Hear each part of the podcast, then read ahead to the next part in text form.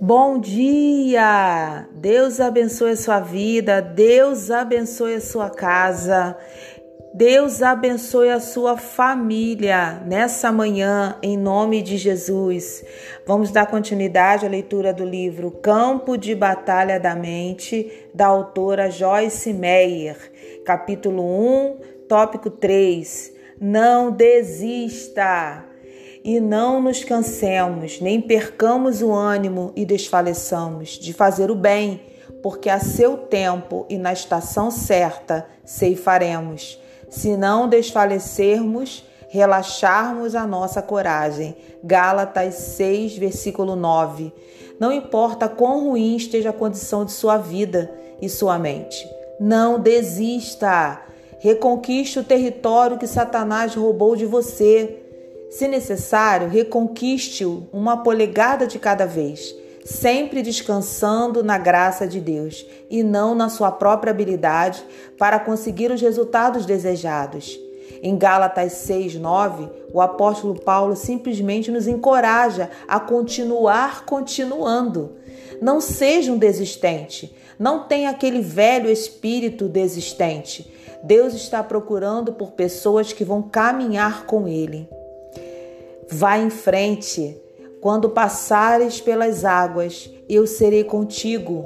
Quando pelos rios, ele não te submergirão.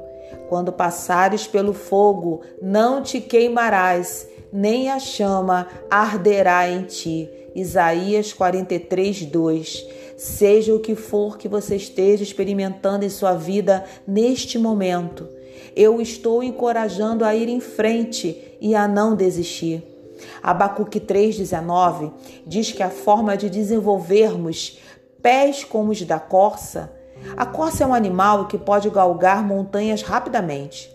É andar, não ficar parado, aterrorizado, mas andar e fazer progresso espiritual em lugares altos de problema, sofrimento ou responsabilidade. A forma de Deus nos ajudar a fazer progresso espiritual é estando conosco para nos fortalecer e nos encorajar a continuar continuando nos tempos difíceis. É fácil desistir, não é verdade? Demanda-se fé ir para frente. Demanda-se fé para ir em frente. A escolha é sua os céus e a terra tomo hoje por testemunhas contra ti, que te propus a vida e a morte, a bênção e a maldição. Escolhe, pois, a vida, para que vivas tu e a tua descendência. Deuteronômio 30, 19. Há milhares e milhares de pensamentos que nos são apresentados todo dia. A mente tem de estar renovada para seguir o espírito e não a carne. Nossa mente carnal, mundana, tem tanta prática de operar livremente que com certeza não temos de fazer qualquer esforço para pensar erradamente. Por outro lado, nós temos de escolher pensar certo propositadamente. Depois que finalmente decidirmos ter uma mente como a de Deus, então teremos de escolher e continuar a escolher pensamentos corretos. Quando começarmos a sentir que a batalha da mente está muito difícil e que não daremos conta, então devemos ser capazes de lançar fora esse tipo de pensamento escolher pensar que vamos conseguir. Não apenas devemos escolher pensar que vamos dar conta, mas também devemos decidir não desistir. Bombardeados com dúvidas e medos, devemos tomar posição e dizer: jamais desistirei. Deus está do meu lado. Ele me ama e ele está me ajudando. Teremos muitas escolhas a fazer ao longo das nossas vidas.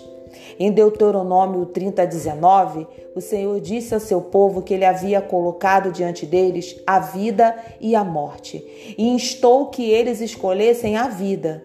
E em Provérbios 18, 21 está escrito: a morte e a vida estão no poder da língua. O que bem a utiliza, come do seu fruto. Nossos pensamentos se transformam em nossas palavras. Portanto, é vitalmente importante que escolhamos pensamentos geradores de vida. Quando o fizermos, as palavras corretas seguirão. Não desista. Quando a batalha parece sem fim e você pensa que jamais dará conta, lembre-se de que você está reprogramando uma mente muito carnal e mundana para pensar como Deus pensa. Impossível? Não. Difícil? Sim. Mas pense, você tem Deus em seu time. Ele é o melhor programador de computador que há por aí.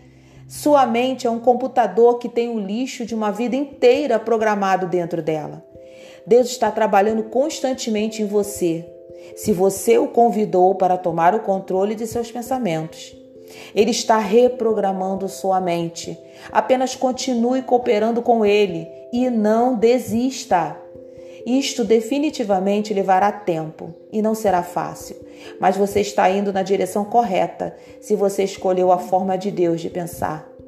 Você gastará seu tempo fazendo alguma coisa, então que seja indo em frente e não ficando na mesma confusão para o resto da sua vida. Volte e tome posse. O Senhor nosso Deus nos falou em Horeb, dizendo: Tempo bastante haveis estado neste monte. Voltai-vos e parti. Ide à região montanhosa dos amorreus e a todos os seus vizinhos, na Arabá e a região montanhosa, e a Baixada, e ao Neguebe, e a costa marítima, terra dos cananeus, e ao Líbano, até ao grande rio Eufrates. Eis aqui a terra que eu pus diante de vós. Entrai e possuí a terra que o Senhor, com juramento, deu a vossos pais, Abraão, Isaque e Jacó, a eles e a sua descendência depois deles. Deuteronômio 1, de 6 a 8. Em Deuteronômio 1, 2, Moisés assinala aos israelitas que era apenas uma jornada de 11 dias até a fronteira de Canaã a terra prometida. Entretanto, eles levaram 40 anos para chegar lá. Então, no versículo 6, ele lhes disse: O Senhor nosso Deus nos falou em Horebe, dizendo: Tempo bastante haveis estado neste monte. Vocês têm, você tem estado muito tempo no mesmo monte? Você gastou 40 anos tentando fazer uma viagem de 11 dias? Na minha própria vida, tive de finalmente acordar e perceber que não estava indo a lugar nenhum eu era uma cristã sem vitória. Como Maria e João, eu tinha muitas opiniões erradas, já formadas, e muitas fortalezas mentais que haviam sido construídas ao longo de anos e anos. O diabo havia mentido para mim e eu acreditei nele, portanto, vivi em engano. Eu tinha estado na mesma montanha por muito tempo. Gastei 40 anos fazendo o que poderia ter sido uma jornada bem mais curta se eu soubesse a verdade sobre a palavra de Deus. Deus me mostrou que os israelitas ficaram no deserto porque eles tinham uma mentalidade desértica, maneira de pensar errada que os mantinha em escravidão.